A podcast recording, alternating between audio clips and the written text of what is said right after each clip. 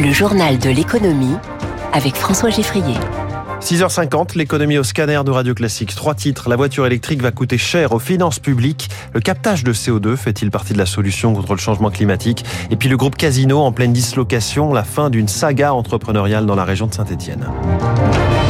On avait bien en tête que la voiture électrique, c'était moins de pollution, c'est aussi moins de rentrée fiscale pour l'État. La Direction générale du Trésor a fait ses calculs. Éric Mauban, la transition énergétique va de ce point de vue-là représenter un gros manque à gagner pour les finances publiques. 13 milliards d'euros en 2030, 30 milliards d'euros en 2050. D'après le rapport qui doit être publié aujourd'hui, ce sont les recettes fiscales qui vont manquer à l'appel du fait de la sortie progressive des énergies fossiles prévues en France.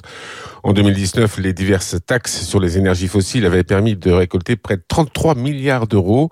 Le manque à gagner des années à venir ne pourra pas être entièrement compensé par la progression des recettes générées par les taxes sur l'électricité. Or, les sommes en jeu sont importante, hein, très importante, si importante que l'État a toujours rechigné à modifier la fiscalité des énergies fossiles, préférant accorder une remise à la pompe pour lutter contre l'inflation. Historiquement, l'impôt sur les énergies fossiles a été créé en 1928 pour faire entrer de l'argent dans les caisses de l'État au moment où l'industrie automobile commençait à décoller. Aucun n'a voulu écorner cette manne financière. Le rapport insiste toutefois sur l'importance d'amorcer ce virage énergétique et rappelle qu'un réchauffement mondial de 3 degrés à la fin de la décennie coûterait à la France 8 points de PIB à l'horizon 2050. Éric Mauban en direct et ce rapport observe que les pays scandinaves dont l'électrification du parc automobile a commencé plus tôt font déjà face à, à ce phénomène hein, d'érosion des recettes et que plusieurs pays réagissent en mobilisant davantage d'autres sources de recettes au sein du secteur routier comme euh, les péages urbains ou la réduction des subventions aux véhicules électriques à mesure que leur prix d'achat baisse. On verra ce qu'il en est fait en France. À propos d'automobile, mais cette fois thermique, le prix des carburants est stable. Le samplon 95 E10 à 1,79€ le litre, le diesel à 1,78€ le litre, selon les chiffres euh, du ministère de la Transition écologique. Euh, les chiffres, ce sont des moyennes hein, en France sur la semaine dernière, et ce après plusieurs semaines de baisse.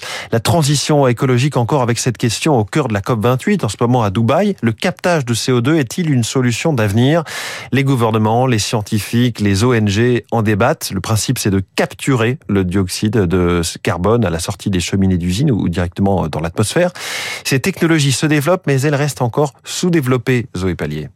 C'est la plus grosse usine française de chaux et l'une des principales émettrices de dioxyde de carbone. Dès 2028, 600 000 tonnes de CO2 seront captées chaque année à la sortie de ces cheminées, indique Jacques Chanteclerc du groupe Loast, propriétaire du site. Ce CO2, il faut le purifier, le compresser pour le rendre transportable. Et comme ceci, on peut le stocker dans des cavités euh, sous-marines en mer du Nord. Juste pour le procédé de captage c'est un peu moins de 200 millions d'euros. En plus, c'est un procédé qui va nécessiter énormément d'électricité. Donc on parle d'investissement énorme. À l'échelle mondiale, développer massivement cette technologie coûtera plusieurs milliers de milliards de dollars.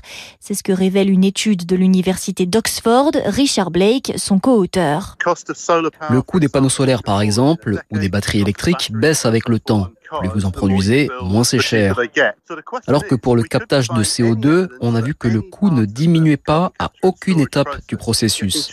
Et il y a un risque, pointe ce chercheur. Certains États peuvent sous-estimer ces coûts et miser démesurément sur le stockage pour réduire moins que prévu leurs émissions de CO2. Zoé Pallier, on parlait des carburants. Les cours du pétrole restent relativement bas ces jours-ci. Le baril de Brent est à 78 dollars.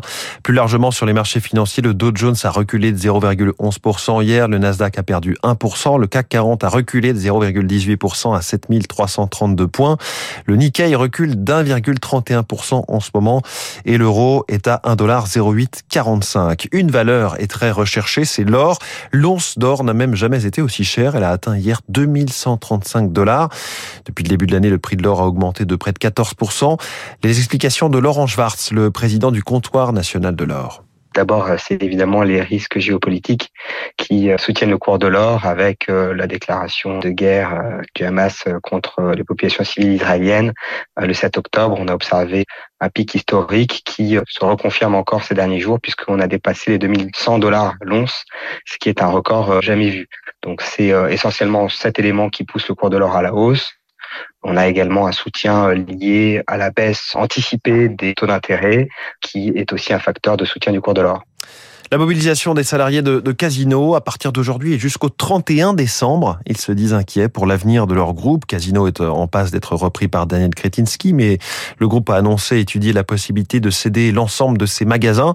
Les candidats assurent que les emplois des super et hypermarchés seraient conservés. Les promesses pour les activités annexes sont plus timides. En tout cas, 2000 emplois sont concernés. Le siège social historique à Saint-Etienne pourrait pâtir de cette vente à la découpe, ce qui suscite l'inquiétude de toute une ville, Eric Kioch. La couleur verte des enseignes Casino va au-delà de la coquetterie ou de l'engagement pour le bio. C'est avant tout un attachement à un territoire, celui de Saint-Étienne, raconte Ali Elouette de la CGT. Saint-Étienne, c'est Casino et Casino, c'est Saint-Étienne. C'est 125 ans d'histoire aussi. C'est les Guichards, c'est les Verts, c'est des familles. Euh, il y avait les parents qui travaillaient, après c'est les enfants qui travaillent et ainsi de suite. Le groupe est le plus gros employeur de la Loire avec 4000 à 5000 salariés. Au-delà de son siège historique et des magasins, ce sont des milliers d'emplois indirects qui sont en danger. C'est des prestataires et des sociétés, euh, la sécurité, le nettoyage, les gens qui font les entretiens des frigos, tout ce qui est maintenance.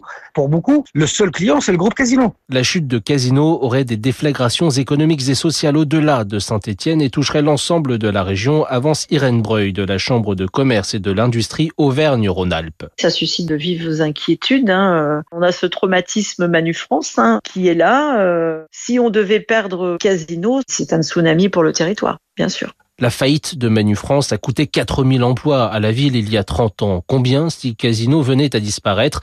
Impossible pour l'heure de le savoir. Un tout petit peu plus de souplesse dans l'octroi des crédits immobiliers. On pourra s'endetter sur 27 ans maximum et non plus 25 si des travaux représentent 10% du montant total de l'opération immobilière. Mais tout cela est très mal dimensionné selon euh, Robin Rivaton, économiste et fondateur de Real Estate. Les mesures ici proposées n'auront pas un impact significatif sur la facilitation de l'octroi de crédit. Elles sont essentiellement de nature cosmétique. On est sur des ajustements qui sont extrêmement marginaux. L'extension des 25 aux 27 ans et la non prise en compte des intérêts dans le cadre des crédits vendeurs sont des mesures qui ne concernent pas le gros des acquéreurs, qui sont quand même essentiellement des acquéreurs primo-accédants, qui sont les plus touchés et donc ne sont pas concernés par ce dispositif de crédit vendeur. Robin Rivaton dans le journal de l'économie de Radio Classique avant de retrouver euh, David Abiquière dans quelques.